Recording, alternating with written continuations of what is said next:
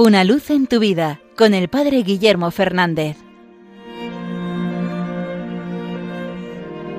Saludos hermanos de Radio María.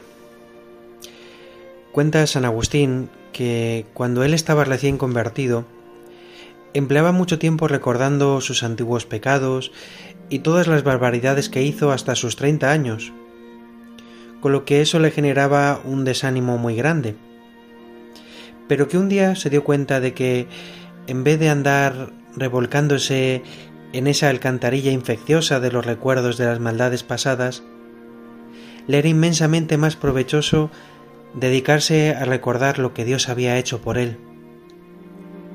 Y dice que ese cambio de recuerdos tristes por recuerdos animadores le trajo un gran provecho a su alma. Creo que esta lección que entendió San Agustín vale para todos nosotros. Es cierto que hay que hacer examen de conciencia, es uno de los momentos necesarios para el sacramento de la penitencia.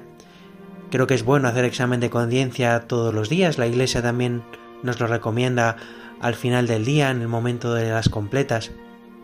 Pero no hay que dedicar el tiempo a mirar el mal pasado, sino sobre todo poner la mirada en el inmenso bien recibido, en tantos dones, en tanta gracia que ha derramado el Señor por cada uno de nosotros. Porque es sólo desde el convencimiento de que somos amados, de que al Señor le hemos constado tanto, de que tanto bien ha derramado sobre cada uno de nosotros, desde donde surgirá en nosotros el deseo de corresponder, de servir, de amar, de entregarnos de verdad al Señor. El bien tiene una fuerza muy superior a la del mal. Por eso estamos llamados a contemplar este bien. Claro que hay mal en nuestra historia, claro que hay pecado en nuestra historia, pero solo mirando al inmenso amor que el Señor ha tenido por nosotros, queremos renovarnos, queremos pagar tanto mal nuestro con un inmenso bien que hemos recibido. Corresponder cada día un poco al Señor, siempre estaremos en deuda, porque el bien del Señor es infinito, es eterno. Pero cuando tenemos el corazón lleno de agradecimiento, la fuerza para responder al Señor es mucho mayor que la del que se queda lamentándose del mal de su pasado.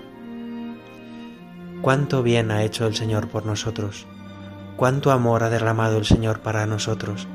Y estoy seguro de que si miramos para atrás en nuestra historia, somos capaces de descubrir que tantas veces estuvo ahí esa mano providente, esa mano que me rescató, esa mano que me bendijo, esa mano que me preservó de una caída aún peor. Demos gracias al Señor por tanto amor recibido.